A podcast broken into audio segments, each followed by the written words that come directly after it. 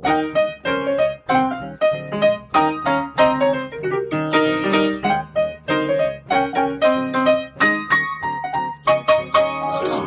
Und herzlich willkommen zu Folge 5 von Was denkst du denn? Ich bin Nora Hespers Und ich bin Rita Molzberger. und wir haben uns passend zur Fastenzeit, obwohl wir überhaupt nicht religiös sind, ausgedacht, wir könnten mal übers Verzichten reden. Weißt du, dass ich nicht religiös bin? Also es kam mir bis jetzt nicht so vor, ehrlich Ja. gesagt. Äh, Fastest du aus Religion? Rita hat Schokolade mitgebracht und ich mache die gerade so ein kleines Stückchen und Rita sagt, nee, das ist nur für dich, ich faste. Ja, ja. Ich habe gesagt, ich habe Fastenzeit. genau. Nee, also äh, abgesehen vom Religiösen ist das Fasten natürlich ein Thema für viele Menschen. Ob ich jetzt religiös bin oder nicht, mir zu persönlich. nicht, dass jetzt die Atheisten abschalten oder die Katholiken, wer weiß. Aber das ist doch alles nur eine Frage der Toleranz. Ja, ja, das Fasten auch, finde ich. Also äh, die Menschen werden ja auch so aggressiv davon, wenn die zu wenig essen. Da muss man auch tolerant sein. Ne? Aber nur bis zum dritten Tag. Ich habe mich da gerade intensiv wissenschaftlich mit befasst Mhm. und äh, ab dem dritten Tag versteht das Gehirn, es gibt jetzt einfach nicht mehr zu essen und Mhm. dann sagt das, naja gut, dann zweige ich mir den Zucker ab und der Rest muss halt gucken, wie er klarkommt. Mhm. Also von daher, solange das Gehirn glücklich ist, ist alles gut. ja, und der Rest vom Körper und vom Geist. Ne? Ja, aber das Gehirn muss als in erster Linie muss das Gehirn glücklich sein. Das ist wirklich, also es ist in wissenschaftlichen Studien erwiesen, dass bei Menschen, die hungern, ähm, alle Organe total an Masse verlieren, Muskeln, äh, Nieren, Leber, verliert alles an Masse. Das einzige Organ im Körper, das ganz wenig an Masse verliert, ist das Gehirn. Und das braucht man ja auch, um das nächste Essen aufzufinden. Richtig, Das deswegen da Sinn. spart der Körper nicht. Ja, sehr gut. Ja, finde ich auch. Ähm, ich habe ja beim Thema Fasten gedacht, ja, Verzicht, ne? Verzicht mache ich ja ständig. Mhm. Ich meine, ich habe mein Leben mehrfach umgestellt und immer, wenn ich verzichtet habe, hatte ich eigentlich am Ende das Gefühl, ich habe gewonnen und nicht verloren. Mhm. Deswegen finde ich, Verzicht führt uns total auf die falsche Fährte. Ja, eigentlich ist es gar kein Verzicht. Mhm. So, also zum Beispiel, wenn ich aufhöre zu rauchen, dann verzichte ich ja darauf, meinen Körper freiwillig zu vergiften. Ja, verstehe. Das ist so ein bisschen, ich finde, das ist so ein bisschen eine kuriose Haltung zu sagen, ich verzichte aufs Rauchen und dabei so ein negatives Gefühl zu haben, statt sich zu denken, cool, ich tue meinem Körper was Gutes und gebe ihm kein Nikotin mehr, weil das macht ihn halt total kaputt, inklusive Teer und der ganzen Kondensationsstoffe, die da noch so drin sind und so. Ähm, aber das haben wir nicht. Unser Gehirn sagt, ah, ich hatte doch so einen geilen Suchtstoff und jetzt nimmst du ihn mir weg, du Arsch. Ja, es ist witzig. Ich habe mich von einer ganz anderen Seite dem Thema genähert. Ach, Ähm, lustig. Und kam aber zu den gleichen Aspekten. Also ich habe ähm, drüber nachgedacht, warum man Verzicht überhaupt ähm, als Negativum so sieht, genau wie du jetzt gesagt hast, und habe dann gedacht, naja, das ergibt ja eigentlich nur Sinn, wenn man von der Fülle her denkt. Ne? Also ein Fehlen ergibt ja nur dann Sinn, wenn es theoretisch eine Fülle gibt und sei es der Suchtstoff oder was. Und über die Umwege kommt man natürlich auch in die religiösen äh, Diskurse, so über Askese und ähm, Fasten und all diese Dinge. Insofern, ähm, ja, über die andere Schiene kam man zu genau den gleichen Themen. Und bei der Askese ist das ja auch tatsächlich so, ähm, dass dadurch was gewonnen werden soll. Ne? Das ist ja gar nicht so, dass man jetzt einfach irgendwas weglässt und dann ist es eben weg, sondern das ist meistens eine Funktion für etwas. Also im Religiösen, dass man quasi an Heiligkeit gewinnt, wenn man die Laster unterlässt. Ich sehe deinen Schein schon Ja, ja. leicht poliert. Ich habe weil nicht keine von mir gesprochen. weil auf die Schokolade Ja, total verzichtest. lasterhaftes Wesen. Aber auf Schokolade kann ich gut verzichten, ja. Ja, dann Nee. ist es kein Verzicht, finde ich. Ja, ja, ja, das ist ja das, was du meinst, ne? Dass es nicht richtig Verzicht ist, ähm, wenn man dabei schon spürt, dass es für irgendwas gut ist. Das heißt, das muss so wehtun, oder was? Das weiß ich gar nicht, aber irgendwie ist so, Verzicht ist ja total negativ behaftet. Und es ist ja auch nicht, ähm, und das wird nicht als Prozess wahrgenommen und kommuniziert, obwohl es das ja eigentlich ist, ehrlich gesagt, sondern, also es ist ja für mich, wenn man den Prozess des Verzichts zu Ende denkt, dann steht ja am Ende eine Form von Gewinn. Das kann irgendwie Selbstdisziplin sein, Selbstüberwindung, äh, Grenzen ausgetestet haben, neues Selbstbewusstsein, neues Lebensgefühl. Ähm, Leute, die Heilfasten, sagen nachher, dass sie einen neuen Geschmack entwickelt haben, dass ihnen bestimmte Sachen nicht mehr schmecken, die vorher eben schädlich waren, weil der Körper eben zurückfindet zu einem naja, zu, einer, zu einem gesunden Gleichgewicht sozusagen und gar nicht mehr verlangt nach Suchtstoffen. Und so, also ähm, am Ende des Verzichts scheint es eine irgendwie geartete Belohnung zu geben. Und ähm, wenn man jetzt aber zum Beispiel sagt, ähm, also jenseits von Religion. Ähm, die Leute sollen einmal die Woche auf Fleisch verzichten. Man macht das politisch. Mhm. Dann gibt es ein Riesengeschrei. Ja, ja. Dann habe ich mal bei Wikipedia nachgeguckt zum Thema Fasten und gefunden, dass äh, auch in der katholischen Religion zum Beispiel sowieso nur an 200, keine Ahnung, rund 50 Tagen im Jahr der Fleischkonsum erlaubt ist und an den anderen knapp 100 Tagen wird auf Fleisch aus religiösen Gründen verzichtet. Das heißt, wer streng gläubig ist oder katholisch ist, der müsste sowieso einmal im, in der Woche auf Fleisch verzichten. Oder zweimal sogar, ne, wenn man so um die 100 Tage hat. Ähm, deswegen finde ich so witzig, dass bei Religion wird das überhaupt nicht in Frage gestellt. Wenn die Politik kommt und mit Verzicht kommt, dann ist das kein Prozess, dann ist das eine Bevormundung und dann ist das total schlimm. So, das heißt, ähm, Verzicht kann, kann was Positives haben, wenn du das zum Beispiel religiös motiviert machst oder weil du gesund werden möchtest oder ähm, was auch immer deine Motivation ist, dann ist es positiv. Wenn es von außen kommt und der Verzicht eingefordert wird, dann ist es negativ. Ja, da wird ja theoretisch dann was weggenommen. Ne? Das ist das Thema mit Fülle und Verzicht. Also ich fand das ganz lohnend, mal so auf die Tradition des Begriffs zu gucken. Und es kommt ja tatsächlich von der Askesis, also von der Übung eigentlich aus dem Griechischen. Und da ist es ähm, tatsächlich weniger so, dass das Ziel unbedingt im Auge behalten werden müsste, wie du das jetzt geschildert hast, sondern der Prozess selbst auch als sinnvoll verstanden wird. Zum Beispiel in der Vorbereitung der, der olympischen Athleten auf die Disziplin oder so, ne, die sie ähm, zu absolvieren haben. Und da gehört dann Enthaltsamkeit dazu, also etwas weglassen. Es gehört aber auch eben Training und Übung dazu und das ist ja was Positives. Das heißt, der Prozess selbst. Kommt drauf an. Für den Sportmuffel ist es auch nicht positiv. Ja. Das ich weiß, das können wir beide nicht Aber so richtig nachvollziehen, Ja, aber ja. so, also ich habe von Menschen gehört, dass sie Sport und Übung Ja. negativ Nee, assoziieren. nee, ich meine mit positiv setzen, so vom Ponere lateinischen ne, und negativ was weglassendes. Also beim Sport muss ich halt was machen. Insofern ist es positiv. Kann sein, dass ich das negativ finde. Ich habe mich ja gerade auch eine Stunde lang anschreien lassen. Ich fand das aber ganz, ganz großartig. Rita war nicht im Bootcamp. Nein, ich war beim Uli, der macht das super. Jedenfalls ähm, gehört auch was dazu, wo man aktiv wird. Also der Prozess selbst ist etwas, ähm, was ich gestalte und es geht gar nicht nur um das Ziel, sondern auch um den Prozess. Und in diesem enthalte ich mich eben nicht nur, sondern tu auch was. So. Und so könnte man ähm, ja eben auch den Verzicht erklären, den man sich selbst verordnet, als was wo man freiwillig was weglässt und diesen Prozess eben auch reflexiv begleitet. Ne? Und das ist was anderes, als wenn, wenn mir jemand jetzt was wegnimmt und sagt, das darfst du nicht mehr haben. Ja, aber dann ist äh, Verzicht plötzlich punktuell, während ich Mhm. den Prozess ja, wenn ich das selber mache, dann habe ich ja eine, also im Zweifel eine überschaubare Zeit, halt 40 Tage, wenn wir uns da an Jesus halten oder an die Basen-Detox-Diät, die macht man über zwei Wochen, das Heilfasten über vier Wochen, das ist eigentlich total egal. Ähm, ich habe überschaubare Zeiträume des Verzichts. So, und das, was ich dann danach vielleicht in meinem Leben ändere, weil es ist häufig so, dass Leute, die gefastet haben, dann doch nochmal überdenken, wie denn ihre Ernährungsgewohnheiten sind und feststellen, naja, das eine oder andere brauche ich gar nicht in meinem Leben. Also lasse ich das dauerhaft weg. Ne? Also es hat, hat schon auch nachhaltige Auswirkungen bei vielen Menschen.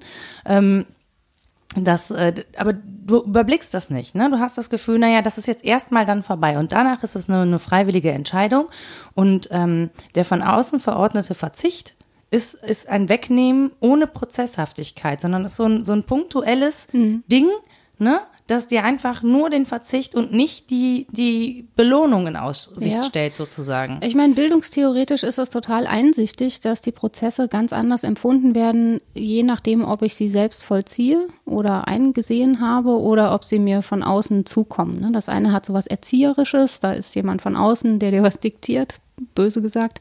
Und das andere wäre ein Bildungsanliegen. Ich bilde mich selbst, ich frage, wer ich sein will, was ich brauche und so weiter und erlege mir das selbst auf. Und in der Tat ist beim Fasten ja ähm, so ein Schlüsselbegriff auch der der Selbstüberwindung. Und den fand ich total spannend, weil ich mich gefragt habe, wer ist denn dann das Selbst, das sich überwindet? Ne, dazu müsste ich ja eine Spaltung in mich selbst eintragen, irgend so eine Art von Dualismus, meinetwegen Körper-Geist. Ne, der ist ja auch bekannt, dieser Dualismus, dass man häufig das Gefühl hat, mein Geist entscheidet, ich bin ne, jetzt vernünftig und ich verzichte darauf und das brauche ich doch alles gar nicht und der Körper schreit, bitte. Aber, im Prinzip, aber äh, im Prinzip ist es schon auch so. Also rein Ja. wissenschaftlich betrachtet, also so, ne, wenn ich das jetzt gerade gelesen habe mit den Prozessen, ist das so, bevor der Körper, also bevor das Gehirn zum Beispiel dem Körper sagt, so pass auf, ähm, wir stellen jetzt auf den Hungerkreislauf um, das heißt, wir bauen vermehrt Fette ab. Der Zucker kommt direkt mal schön zu mir, ne? Wir brauchen hier unseren Kopf und der Rest kriegt halt irgendwie, ne? Ihr müsst halt gucken, dass ihr Fette abbaut. Ist ein bisschen komplizierter, ne? Schafft er aber, macht mal. So. Und bevor das passiert, setzt das Gehirn aber tatsächlich alles dran im Sinne von, es schüttet Botenstoffe aus. Das sind ja äh, stoffwechseltechnisch Automatismen. Ähm, die alle deine Sinne schärfen und sagen, Nahrung ran jetzt. Ja, das heißt, du riechst besser, du riechst vor allen Dingen, wenn irgendwo äh, schnell verfügbare Kohlenhydraten sind. Das heißt, alles, was süß ist, ja, also Zucker, Schokolade und so, das schreit dich an und sagt, iss mich, iss mich. Und diesem, diesem vom, das ist ja ein gesteuerter Prozess, äh, der, der ja auch einen Sinn hat. Das Ja. heißt, du musst schon ein, sagen wir, nennen wir es Bewusstsein dagegen setzen, um diesen Prozess willentlich zu unterbinden. Ja, klar. Also- ich frage mich nur, ob das wirklich gut erschlossen ist mit dieser Körper-Geist-Thematik. Also das eine ist ja nicht nicht stofflich und das andere stofflich. Also das über seit Jahren frage ich mich, wie sich nicht stoffliches in stoffliches übersetzen soll und umgekehrt. Das ist schwierig, das so zu denken. Letztlich ist das alles Leib, ne? Ja. Ähm, Auf die eine oder andere Weise. Das Gehirn kann ich mir auch nicht vorstellen ohne einen belebten Körper, in dem es sich beheimatet und das würde auch nicht nach Nahrung suchen, wenn nicht ein Körper versorgt werden Ja, das findet müsste. halt alles irgendwie Ja, so im ja, Gehirn genau. statt. Ne? Also das es gehört ist halt alles so, zusammen. Mhm. sind halt automatische Prozesse, die zur Lebenserhaltung dienen, an die wir auch nicht ran können im Übrigen. Ja, in der Regel kommen wir an, also Atmung. Ja, Ja. Luft anhalten geht nur über eine bestimmte Zeit. Danach übernimmt etwas im Gehirn die Kontrolle und sagt, pass auf, äh, dat, wir brauchen jetzt lebenserhaltende Maßnahmen, wir haben keine Luft mehr. Du müsstest jetzt anfangen zu atmen. Ja, so, das heißt, das ist ja auch der Grund, warum wir ertrinken, weil wir eben nicht unendlich Luft anhalten können, bis wir einfach äh, das nicht mehr mitkriegen. Ja. Ähm, so. Und dann gibt es aber ja die Dinge, wo wir bewusst entscheiden. Natürlich sind das, britzelt das da alles oben, ja, in den, in den Synapsen. Nora macht gerade so eine süße Handbewegung über ihrem Kopf. Genau, ich britzel gerade in meinen Synapsen rum. Ja. Und ähm, ich finde es aber auch spannend, dass das so, dass das so Prozesse sind, die alle im Prinzip an einem Ort stattfinden. Mhm. Auch im Austausch natürlich mit dem Rest vom Körper. Ja, das, das ist halt nicht nur da oben, sondern da kommen natürlich Rückmeldungen und so. Und dass wir da an bestimmten Stellen bewusst eingreifen können Mhm. und an anderen Stellen, da kommen wir nicht dran. Da gibt's irgendwie so eine Schranke, die sagt, da kommst du nicht dran. Ja. Das kannst du auch üben, dafür gibt's dann Meditation und ähnliches. Ne? Äh, aber im Prinzip ist es sehr, sehr schwer daran zu kommen. Und da findet dann vielleicht etwas statt, das man Willen nennt. Ja, das ist total spannend. Diese Diskussion ist ja auch schon uralt. Ne? Die Frage, ob der Körper jetzt das Grab der Seele ist oder äh, wie die beiden im Verhältnis stehen, ob das überhaupt zwei verschiedene, man sagt dann Entitäten, also Seinsheiten sind oder ob die zusammengehören. Das ist eine uralte Tradition und die Verzweiflung darüber, dass man auf Bestimmtes keinen Zugriff hat, übrigens auch. Ich dachte nämlich bei diesem Verzicht auch wirklich an, an Lehre, jetzt mit Doppel-E. ne? Und ähm, ja, leerer Magen ist ja naheliegend, dass man daran denkt. Und an diese relativ lange Tradition ähm, des Gedankens des Horror-Vakui. So, dass es im Universum beziehungsweise in der Physik einen Horror vor der Leere gäbe. Bevor man den Luftdruck entdeckt hat und dass Räume irgendwie voll sind, selbst wenn die leer wirken, ne, dachte man, das ist so. Also es ist so ein Prinzip der Physik, äh, der Welt und des Universums, dass sie vor, vor der Lehre eine gewisse Scheu hat. Also dass sie Fülle schaffen will. Und da haben sich ähm, Mathematiker, Physiker, aber auch Philosophen dran abgearbeitet, wie das denn nun ist mit Fülle und Lehre. Und ja, für mich ist so ein Referenzdenker, den ich auch total spannend finde, Blaise Pascal. Ähm, er hat schon ganz früh über diese Dinge nachgedacht die Lebensdaten habe ich mir aufgeschrieben, 1623 bis 1662, also wirklich, wirklich, wirklich äh, früh, Ja. genau. Und er hat so Fragmente hinterlassen, ähm, Nachdenklichkeiten darüber, wie das nun ist mit Fülle und Leere und was der Mensch innerhalb dessen sei. Mhm. Und da äh, liegt der Gedanke zugrunde, wir haben keinen Zugriff auf das Nichts. Haben wir nicht, ne? Wir können, Mhm. Können wir super nicht kleine vorstellen, Dinge ja. sehen, also super, super klein. Wir können Mikroskope bauen, die sind ganz erstaunlich, aber wir kommen ans Allerkleinste, aber nicht ans Nichts ran. Und wir kommen an die ganz großen Dinge ran, können das Universum betrachten, was weiß ich, aber ans alles kommen wir auch nicht ran. So, und das hat den total verzweifeln lassen, so ähnlich wie du jetzt sagtest, das ist so ätzend, dass man keinen Zugriff auf alles hat ähm, sagt er auch, ja, wir sind da so das schwankende Schilfrohr in der Mitte. Ne? Wir versuchen zwischen Fülle und Leere, zwischen Ganzheit und Totalität und äh, Leere und Nichts irgendwie klarzukommen. Aber es gibt ja auch tatsächlich so ein Ding, was, was Materialisierung angeht, der, das mich sozusagen völlig verzweifeln lässt, ist, dass man natürlich auch beim Menschen Leere feststellt. Also unsere Hülle, wenn wir sie auf Atomgröße, da ist ganz viel Luft dazwischen. Das mhm. heißt, dass wir uns auf einen Stuhl setzen können, der uns zwar solide erscheint, aber wenn du ihn auf atomarer Ebene betrachtest, mhm. auch ganz viel Luft zwischen sich hat. Wir könnten auch durchrutschen. Ja, gut, Luft ist ja jetzt nicht nix. Nee, nee, Glück, aber, ne? genau, aber, aber, es gibt halt Abstände dazwischen. Das ja, kommt, es kommt ja, genau. uns als Einheit vor und trotzdem gibt es, wenn man es auf molekularer e oder auf, auf atomarer Ebene betrachtet, mhm. gibt es dazwischen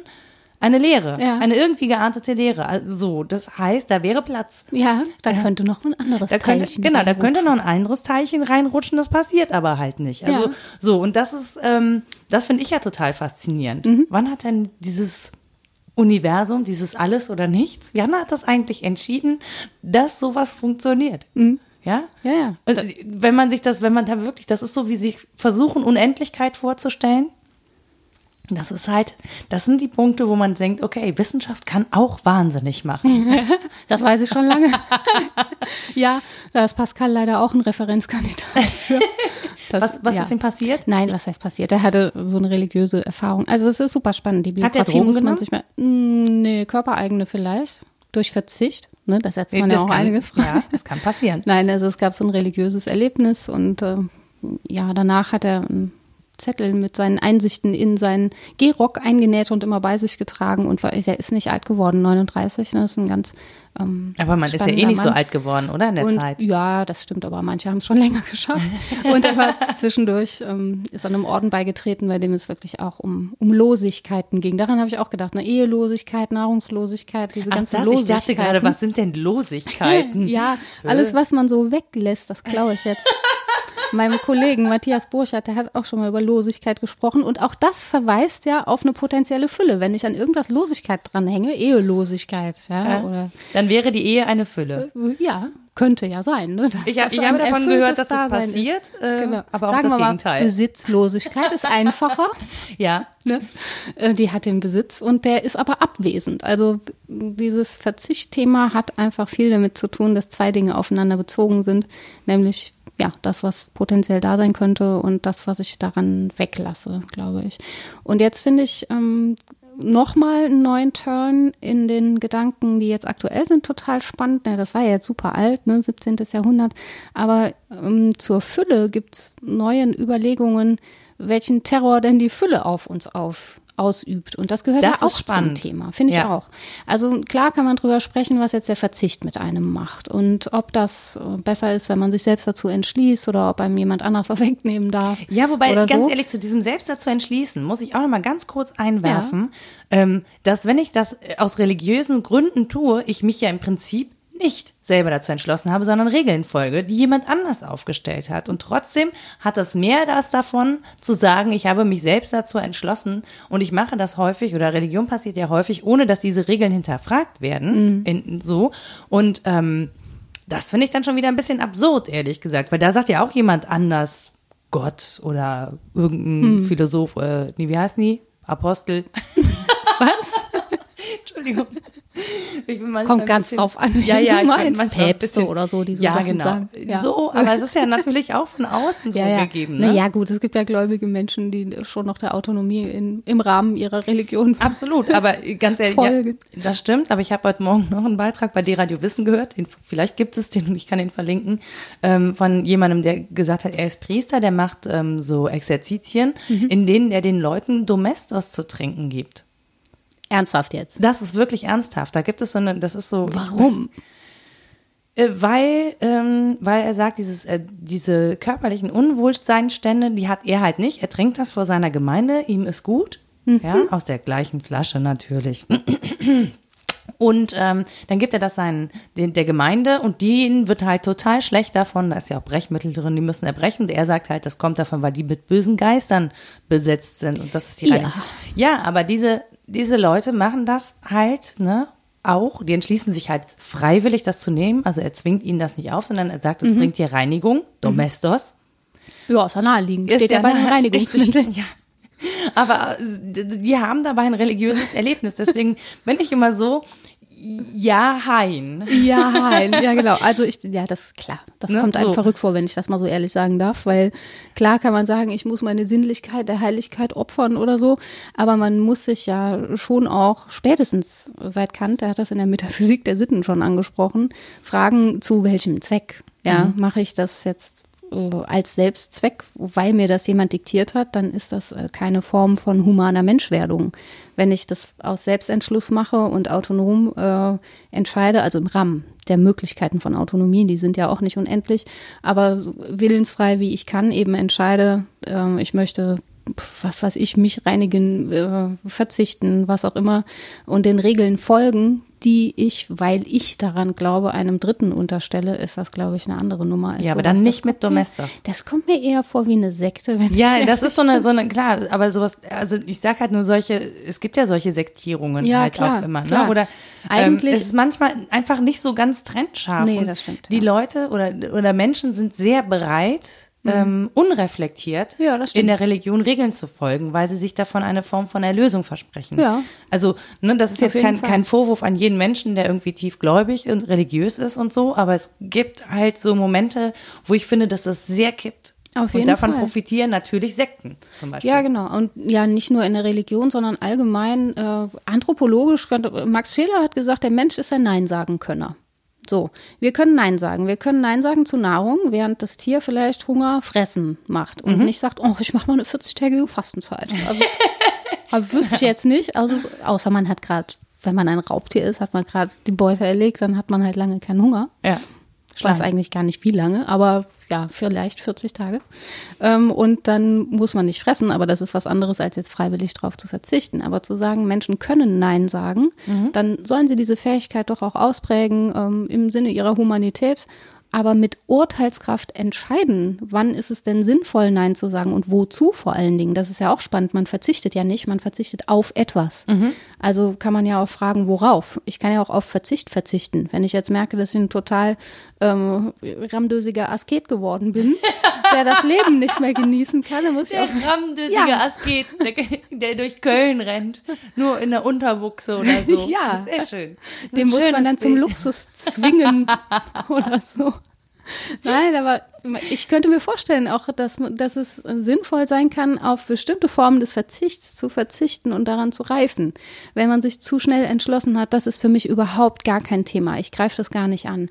Und spürt dann aber in sich, "Hm, das wäre vielleicht doch was, was ich mal bedenken sollte. Ja, vielleicht muss man dann die Entschlüsse von vorher rückgängig machen und nochmal neu gucken, wo man denn Fülle vertragen kann. Ne? Ja. Das wäre echt die Frage. Und ja, um zurückzukommen auf die Gegenwartsdiagnose, die ich zum Teil so rein empfindungsmäßig teile, ähm, auch Fülle kann den totalen Horror ausmachen. Es gibt ja nicht nur Scheu vor Leere, sondern auch Scheu vor Fülle. Äh, Wir hatten das schon mal, ich habe das so im digitalen. Ja, aber tatsächlich, das, das ist genau das, wo ich nämlich eben auch dachte. Also ich habe kurz überlegt, ne, wir reden heute über Verzicht, Verzicht, naja, mal Nahrung, äh, Zigaretten habe ich aufgehört, ne, Verzicht ist für mich überhaupt kein Thema.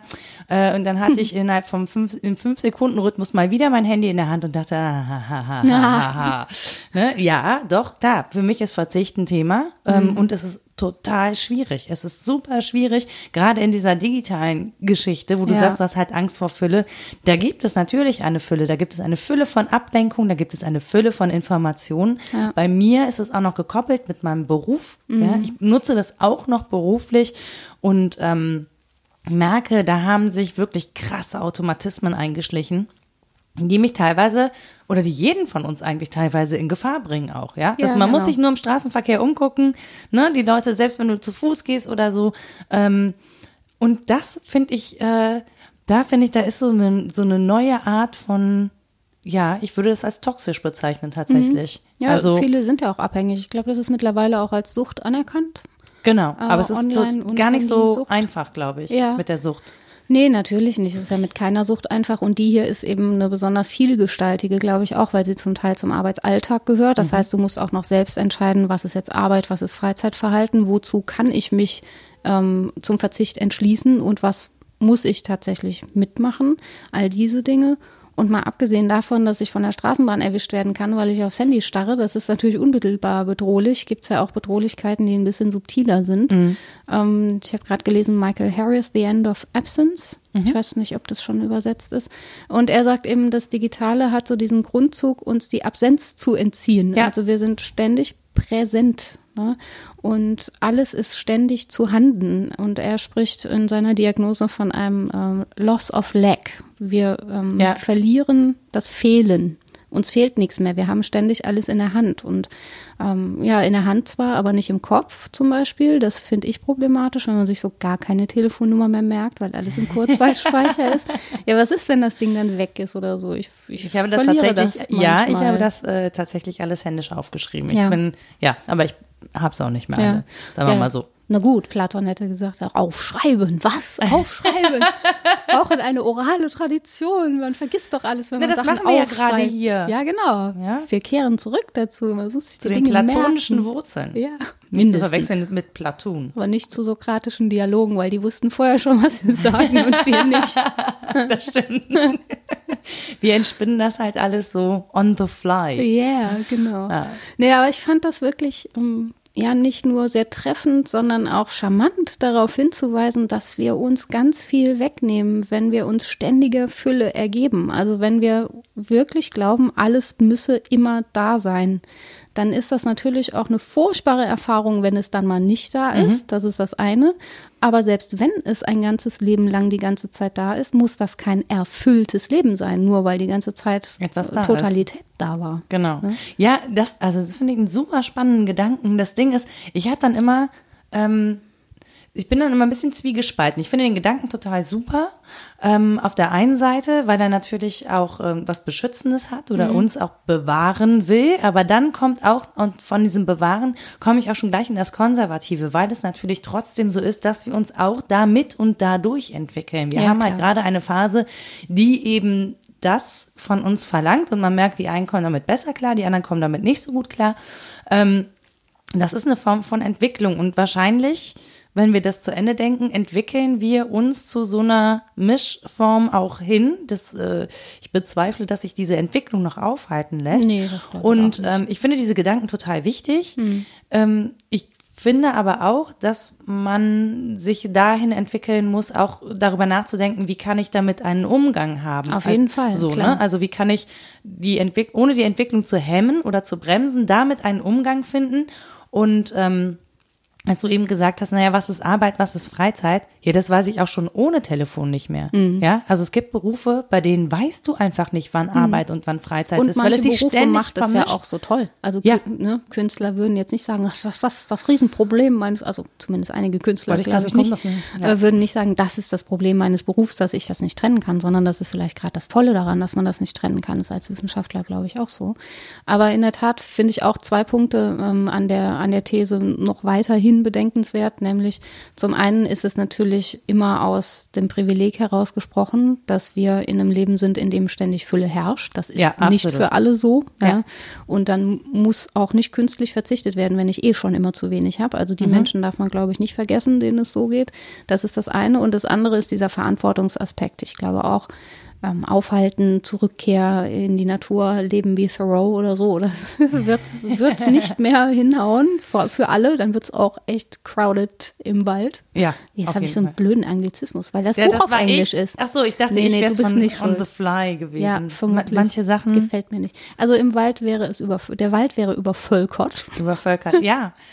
Aber ja, wir sind halt jetzt, ähm, genau wie du sagst, glaube ich, da zu dem Schluss kommt Harris auch an dem Punkt, wo wir wahrnehmen müssen, wir sind die Generation, die beides noch kennt. Der mhm. ist in etwa so alt wie wir auch.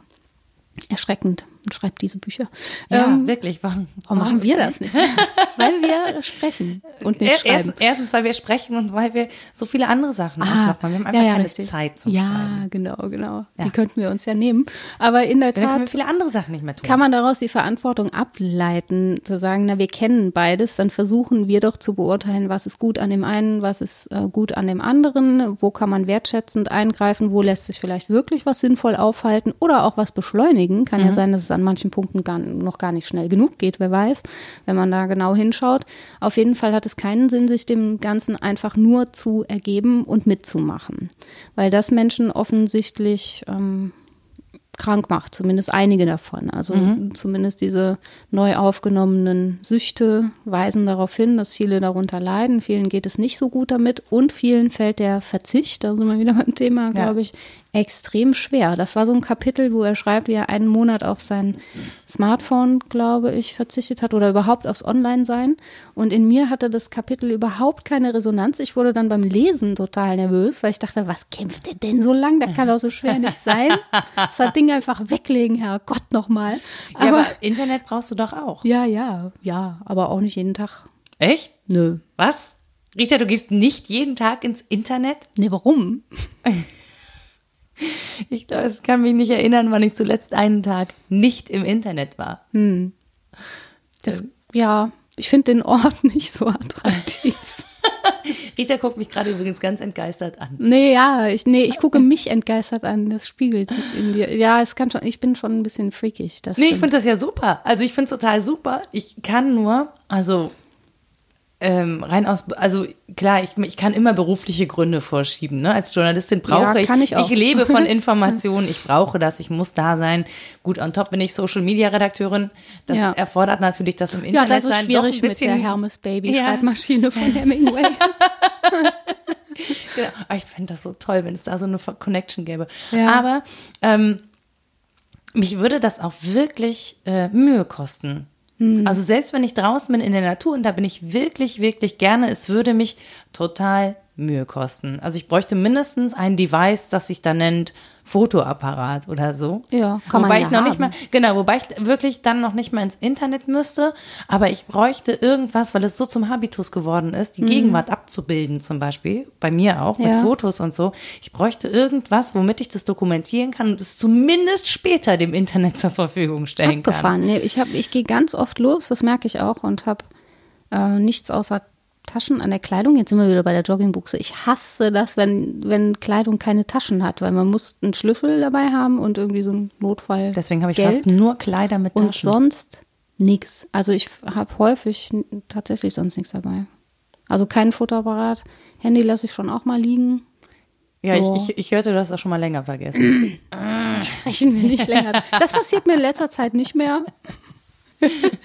Nein, da bin ich disziplinierter geworden. Aber das ist einfach äh, bei mir dann zum Habitus geworden und ich frage mich umgekehrt genauso, ob das richtig ist, ob ich nicht mal auf meine olle konservative Verzichthaltung verzichten sollte Mhm. und mal endlich ein Smartphone anschaffen, während mein Smartphone das keins ist. Ne? Das ist ja nur ein, Ein Handy, das T9 macht und wenn ich smart tippen will, macht es robust, was ich sehr witzig finde. Wenn wir Das auf die Leere wirklich- zwischen den Teilchen ja. zurückkommen. Ich habe ein robust Phone. Ja, Ja, absolut. smart. Aber klar, die Fragen muss ich mir auch stellen. Ne? Was ist das Richtige? So, wie will ich das Leben gestalten? Ist das das totale Privileg und ich bin arrogant, wenn ich so durch die Welt gehe? Möchte ich das so sein? Kann ich die Verantwortung tragen oder ähm, mag ich das irgendwie anders handhaben? Und Aber ehrlicherweise beneide ich dich gerade um diese Freiheit. Weil Mhm. es natürlich auch dieses, dieses Digitalsein, dieses ständig erreichbar sein und so, du bist es so gewohnt, dass deine Freunde dich immer erreichen, dass, äh, dass du, äh, dass du antwortest. Ich habe, ich denke mal so, naja, ich, ich spreche ja nicht mit so vielen Leuten am Tag, wenn ich in meinem Büro sitze. Und wenn ich dann nachgucke, mit wie vielen Leuten ich Messages geschrieben habe, also irgendwie, keine Ahnung, gechattet habe in verschiedenen, dann sind das locker zehn Leute am Ja. Tag. Das ist eigentlich ehrlicherweise mir manchmal zu viel und anstrengend. Das ist stressig, weil Ja. das immer zwischendurch passiert und so und auch nie so ein, so ein Kommunikationsfaden ist, wie wir den hier haben, sondern immer unterbrochen und zerfasert und zerstückelt und so. Und dann antwortet man wieder zehn Minuten nicht und dann so und irgendwie, ähm, das ist also ich persönlich merke inzwischen, dass mich das auch stresst, weil ich eigentlich andere Sachen machen Ja, das möchte. geht vielen so und die machen dann wirklich digitales Fasten. Ne? Ich muss jetzt, also ich muss das einschränken, ich schicke schon auch viele SMS und zur Arbeit gehört selbstverständlich, dass ich E-Mails beantworte, tue ich auch, aber es dauert halt häufig zwei, drei Tage und es ähm, diszipliniert mich und die anderen aber mit. Glaube Total. ich, dass sie dann nicht fragen, wo ist denn nochmal der Raum? Wo muss ich in einer Viertelstunde sein? Weil sie genau wissen, ach, die Alte, die antwortet wieder nicht schnell genug. Ne, dann kann man die E-Mail auch unterlassen. Also es hängt ein bisschen daran, wie man das auch gemeinsam aushandelt, mit den Leuten, mit denen man zu tun hat. Ich schicke schon viele SMS, aber häufig als Dialog, also nicht unterbrochen von anderen, sondern mit einem Menschen hin und her, weil ich nicht gut im Telefonieren bin, das mag ich auch nicht so gerne. Aber ich würde es immer vorziehen, diejenigen, denen ich viele Nachrichten schicke, zu sehen. Auf jeden Fall. Also die äußeren Umstände können das halt mal verbieten, ne? dann macht man es irgendwie anders. Aber ähm, ich fände das immer schöner, man träfe sich und möglichst beiläufig irgendwie auf einen Kaffee oder so. Man muss das nicht verabreden und dann irgendeine Sensation gemeinsam erleben, sondern beieinander sein und wieder auseinandergehen. Und das ist das, was einem auch gut tut, glaube ich. Ja, also es klingt auf jeden Fall, ich äh, entspanne gerade beim Gedanken daran, dass man es genau einfach genau so haben könnte. Ähm, das Ding ist natürlich, dass man da zehn Kommunikationsstränge parallel laufen hat, ist, dass man mit sehr vielen Leuten eigentlich gerne kommunizieren möchte und es wäre überhaupt nicht möglich, die alle beiläufig mal eben nebenbei zum Ja. Kaffee zu treffen, weil das würde einfach viel zu viel Ja. Zeit kosten. Ja, so.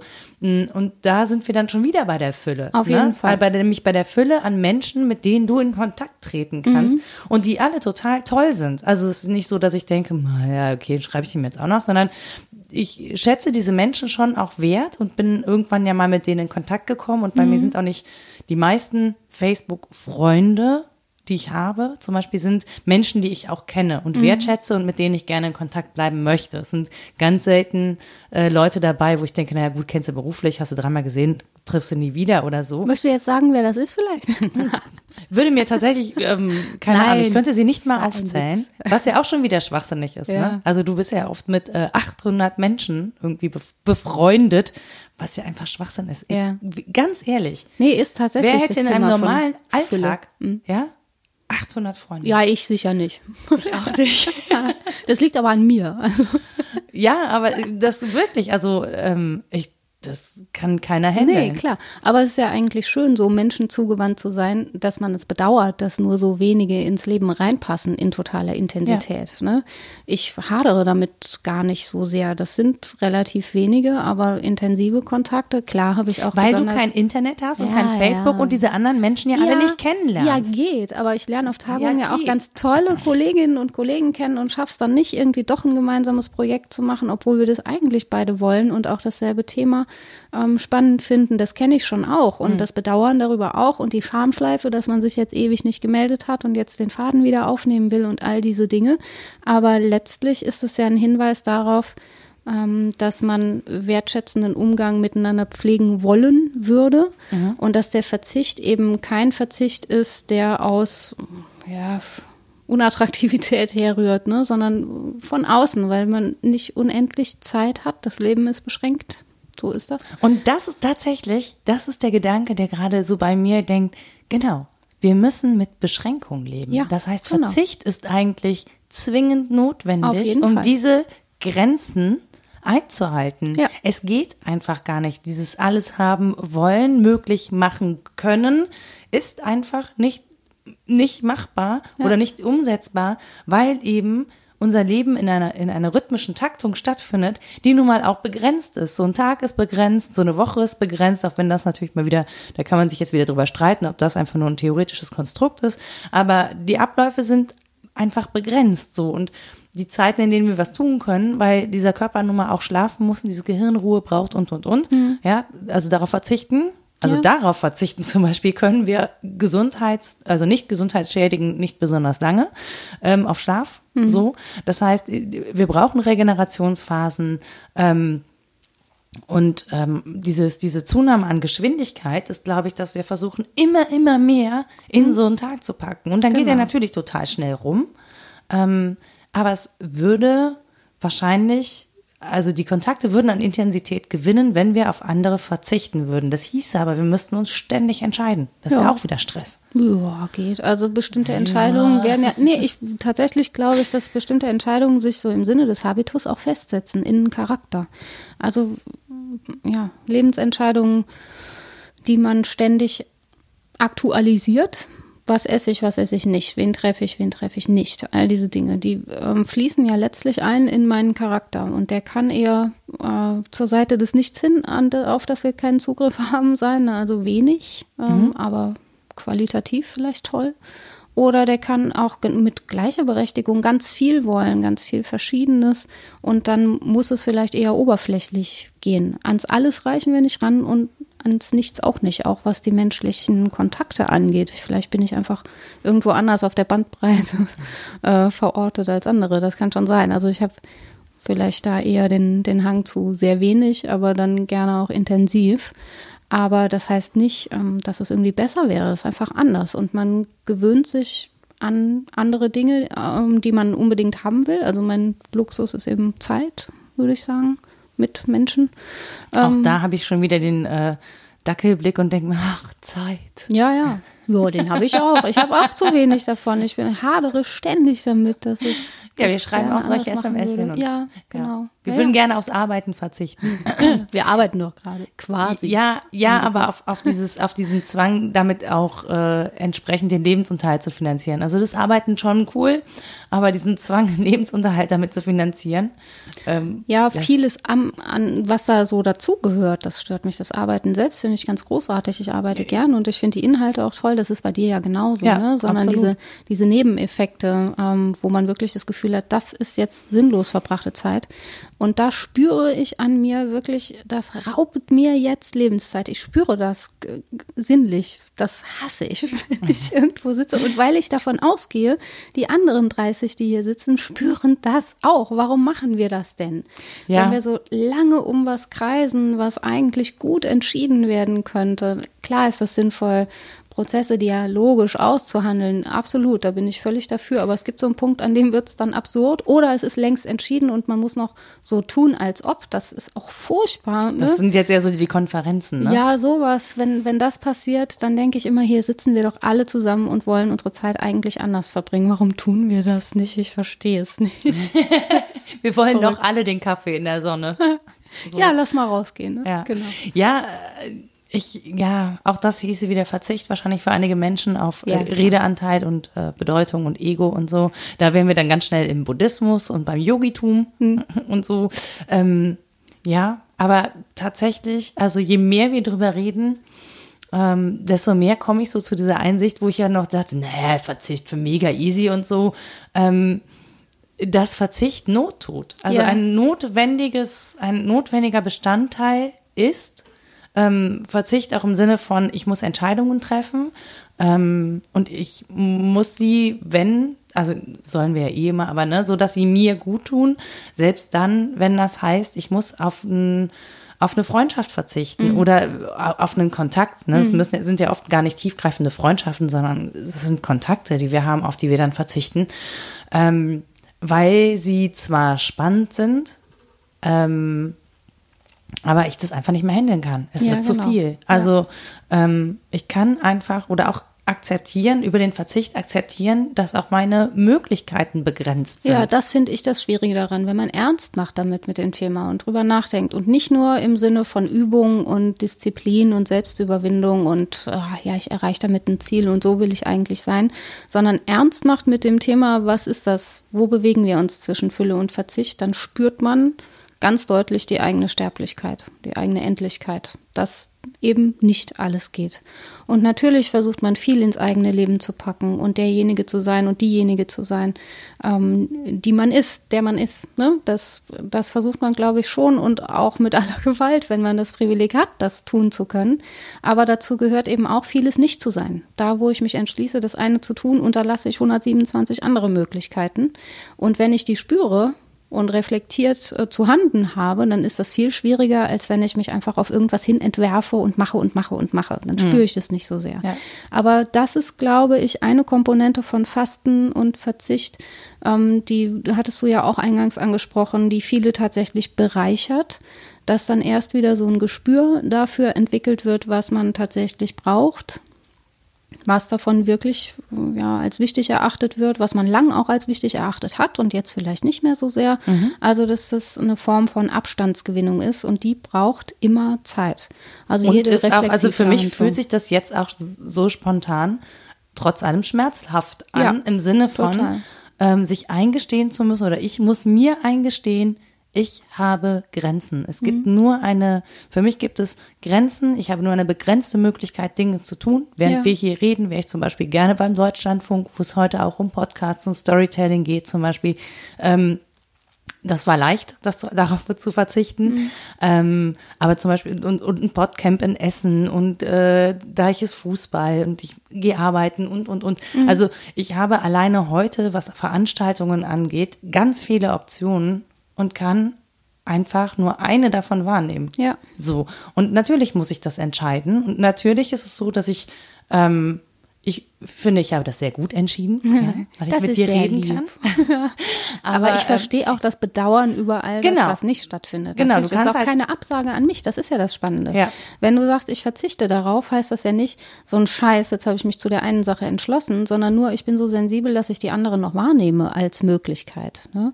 Und man kann nicht unendlich viel, weil man nicht an verschiedenen Orten sein kann, aber weil man auch nicht verschiedene Personen sein kann. Es kann natürlich sein, dass man in der Selbstüberwindung sozusagen ein bisschen neben sich tritt und so anderthalb wird oder so. Aber zwei wird man ja schon nicht und erst recht nicht drei oder vier. Wir haben nur dieses eine Leben und in das versuchen wir irgendwie, äh, ja, sowas wie Sinn und Fülle reinzupacken. Ne? Aber ich finde es sehr ehrlich, wenn man sagt, ich spüre auch, was ich damit alles aufgebe und was ich damit alles nicht tue. Ich würde das nie als Absage an mich sehen, wenn auch jemand sagt, nee, im Moment muss ich das andere tun und dich mal irgendwie so hintanstellen. Das ist eine Form, die ich total berechtigt finde. Warum nicht? Ja, ich, also ich persönlich auch, weil, weil man natürlich auch weiß, dass das in jedem Leben so ist. Ja. ja. Also in jedem Leben gibt es eben diese vielen, vielen Möglichkeiten.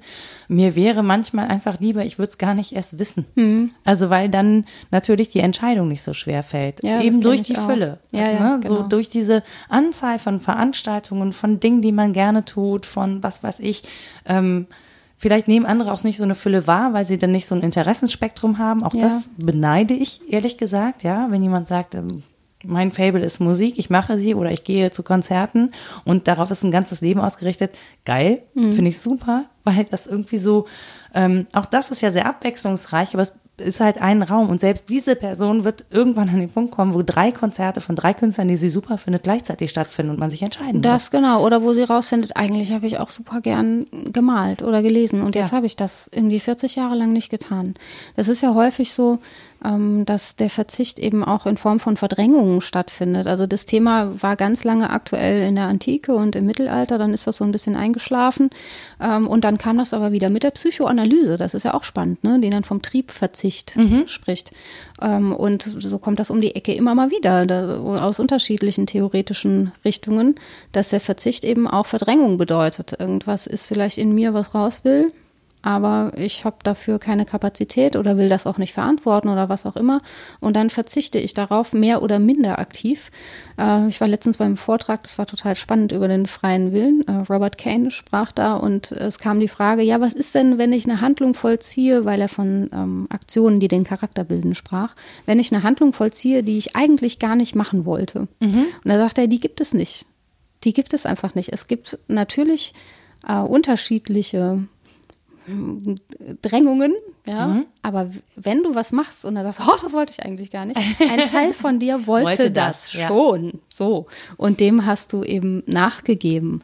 Das heißt, ich ähm, verdränge natürlich vieles auch an was immer. An ne? Wollen, an, Ja. an Verlangen vielleicht. Genau.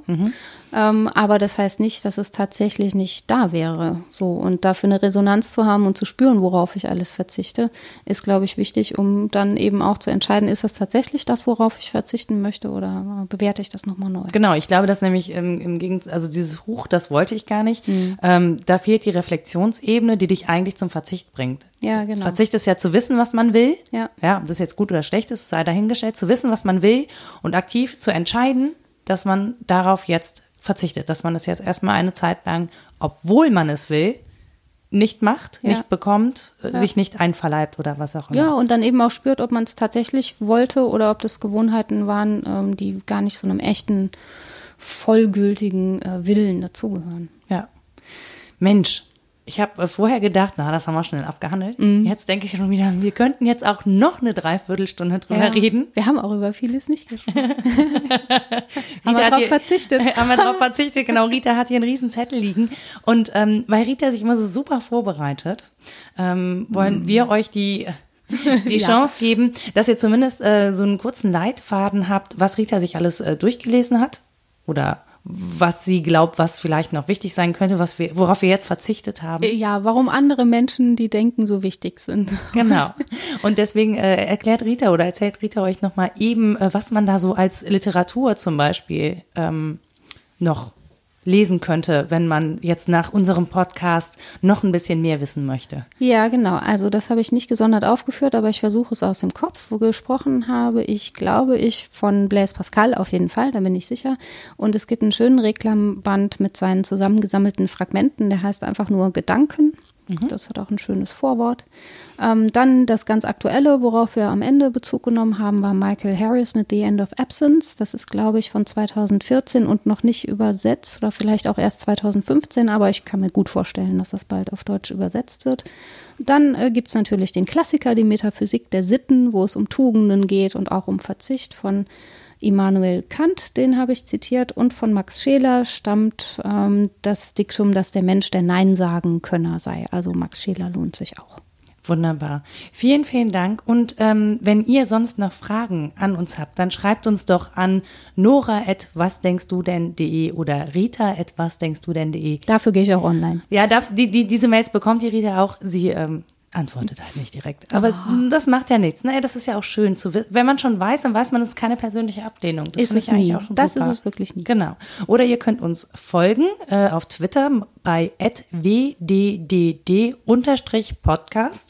Ähm, wir haben auch eine Website, was denkst du denn? .bodyg.io. Also es gibt zahlreiche Möglichkeiten, mit uns in Kontakt zu treten. Und wenn ihr irgendwie mm, das Gefühl habt, wir könnten mal über ein ganz besonderes Thema sprechen, was euch beschäftigt, sagt uns einfach Bescheid. Und ansonsten sagen wir einfach bis bald. Bis bald.